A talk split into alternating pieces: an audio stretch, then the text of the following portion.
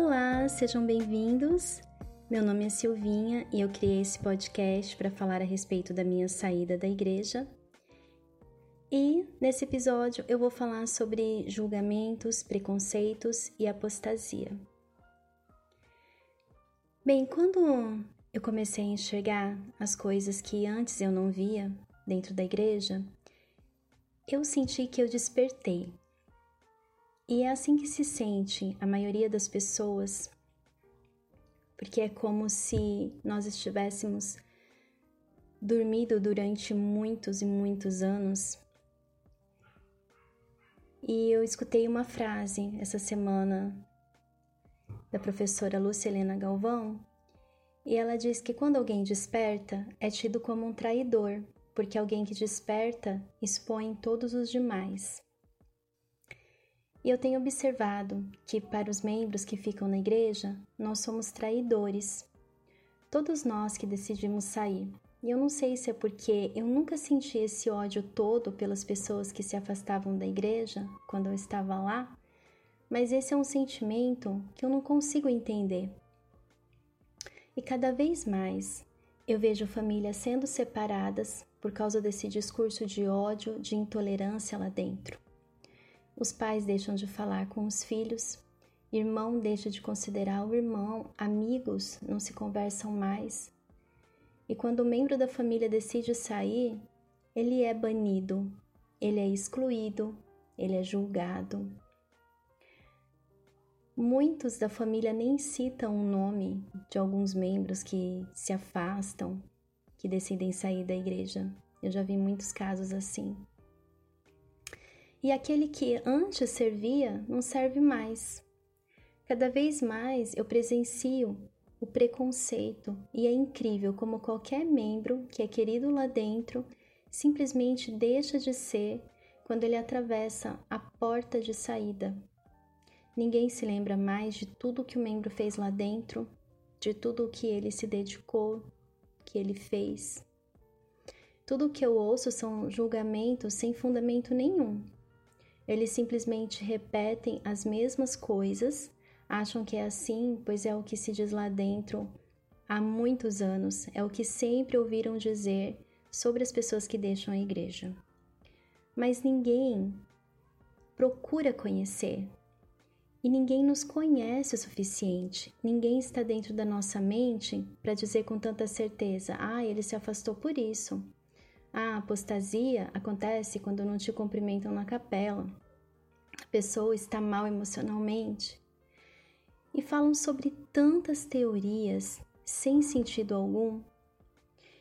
E eles fazem um pacote e eles colocam todos juntos com esses mesmos motivos superficiais porque no meu caso e na maioria dos casos, os motivos são muito mais profundos e tem a ver com a, verdade, com a veracidade da igreja, tem a ver com o nosso despertar sobre as coisas que não fazem mais sentido quando são descobertas e sobre o quanto esconderam de nós a verdadeira história da igreja que tanto ensinamos erradamente por aí na missão, em aulas e aprendemos também.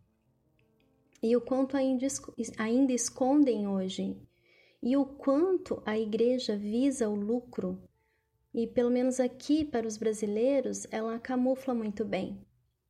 Então são fatos, não são ideias que vieram do nada. Basta buscar, basta pesquisar e aceitar, que é a parte mais difícil.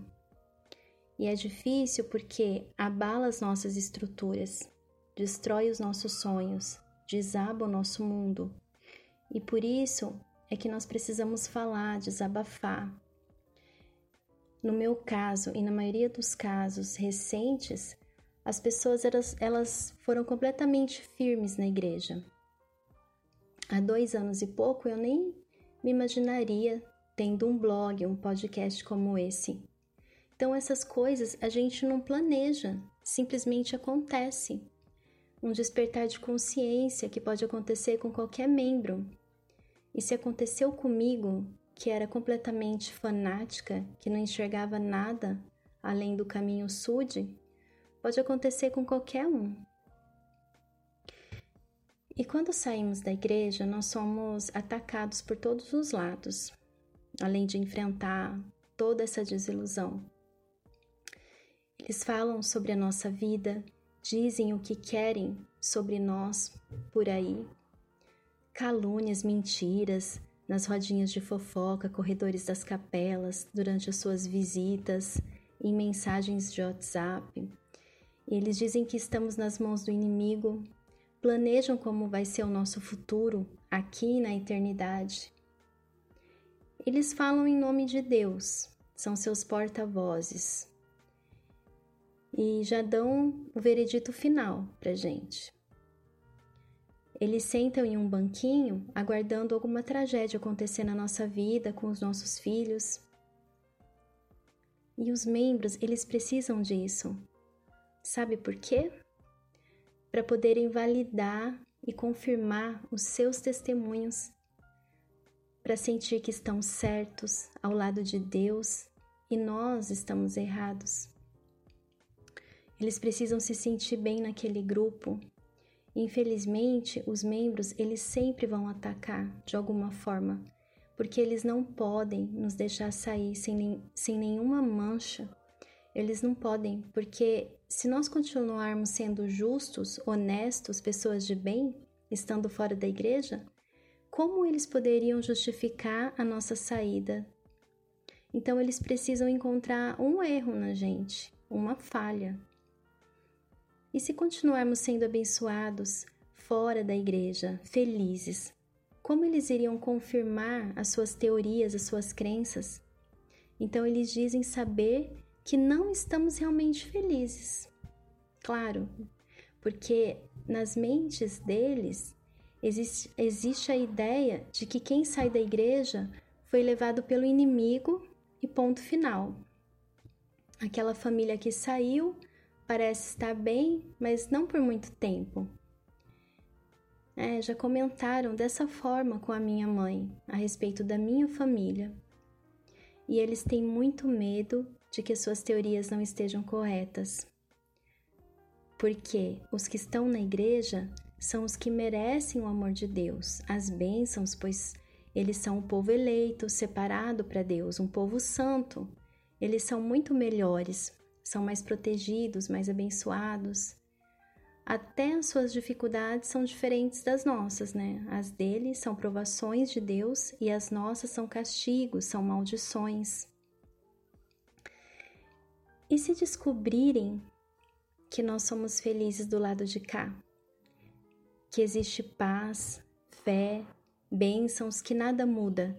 E se descobrirem que nós não pagamos o dízimo, mas nada nos falta, que nós temos tudo o que precisamos e recebemos aquelas bênçãos, aqueles milagres inesperados, exatamente como antes? E se descobrirem que Deus não exige todo esse sacrifício, porque ele não precisa disso, muito menos nós. E já é muito difícil estar nesse mundo e Deus deseja a nossa felicidade plena. Eu tinha medo de não usar mais os garments, mesmo sabendo que para Deus aquilo era apenas uma roupa comprada na loja da igreja. E eu tinha medo mesmo quando eu percebi tudo isso, porque o medo é incutido em nós. E às vezes lá dentro nós não percebemos. E quando o inimigo te ameaça no templo, você pensa, não é comigo.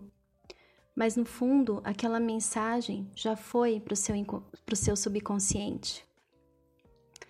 Falando sobre isso, bem que eu queria ter recebido uma mensagem de Cristo no templo, ao invés de Lúcifer. Mas falando sobre medo, existe aquele discurso.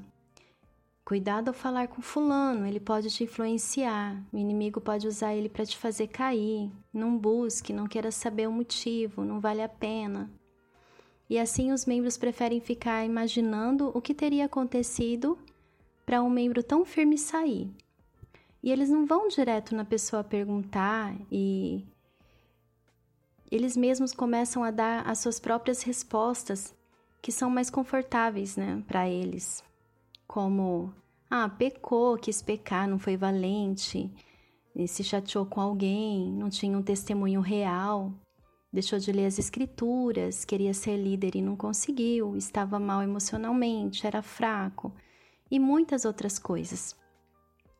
Então, eles nunca vão dizer que alguém simplesmente saiu da igreja porque não quer mais, ou que descobriu que a igreja não é o que diz ser, que descobriu coisas nunca antes mostradas, enfim, assunto proibido. Como que eles diriam isso, né? Eles estariam atiçando a curiosidade e fazendo surgir aquela dúvida entre eles. E como diz o Sérgio Cortella, gente que não tem dúvida só é capaz de repetir. E por isso eles repetem tudo. E a gente que saiu, a gente já sabe de todas, absolutamente todas as frases que vão falar por aí, que vão nos falar também, porque todas são impecavelmente repetidas e quase decoradas. Eles só repetem, quando nós saímos da igreja, nós não atacamos os membros que estão lá. Nós falamos sobre o sistema todo, de como nos sentimos sobre as verdades que a igreja esconde, daquilo que nós não concordamos. Mas nós não falamos das pessoas que estão lá. Nós não falamos de suas vidas, dignidade, caráter.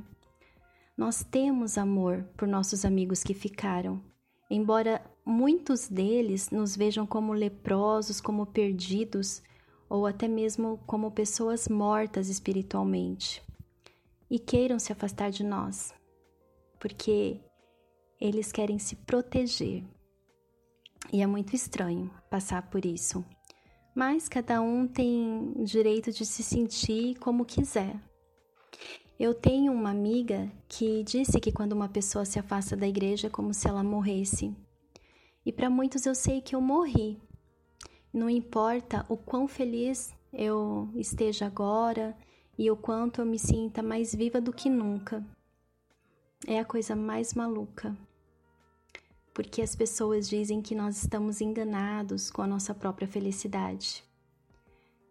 Eles acham que nós não somos felizes de verdade. Eles pensam saber mais do que nós do que se passa dentro de nós. Os membros, eles dizem que ao falarmos da igreja, nós estamos falando mal deles mesmos, que é como se entrássemos em sua casa e falássemos dela, que nós não temos esse direito, que nós temos que sair e viver nossas vidas. E eles esquecem que dessa casa nós também fizemos parte. E nós não chegávamos apenas para comer e dormir. Nós trabalhávamos nela dia e noite, conhecíamos cada canto, os seus moradores, ajudamos a construir e a recrutar mais trabalhadores. Nós demos o nosso suor. E nós não cuspimos no prato que comemos, como alguns dizem, porque nada foi de graça. Esse prato custou a nossa total dedicação, trabalho físico, mental, nossa ajuda financeira, muitas vezes o nosso sono, nosso tempo com a família. No meu caso, custou todo o tempo da minha vida, porque a minha vida era a igreja, era estar na igreja, viver tudo o que a igreja ensinava. Eu não sabia viver de outra forma que não fosse na alienação que a igreja me provocava. E eu já disse que eu não nego tudo de bom que eu vivi lá dentro. Eu reconheço, sim. A igreja ela me deu uma direção, mesmo que fosse a direção dela mesma, né? Mas eu me tornei o que eu já tinha dentro de mim. E o importante é que eu não abandonei a minha essência, a melhor parte de mim. Eu abandonei o mormonismo, mas eu não abandonei quem eu sou de verdade. Eu tenho muito mais coisa para falar, principalmente a respeito de apostasia. Eu vou ficando por aqui com esse episódio, mas vai ter a segunda parte.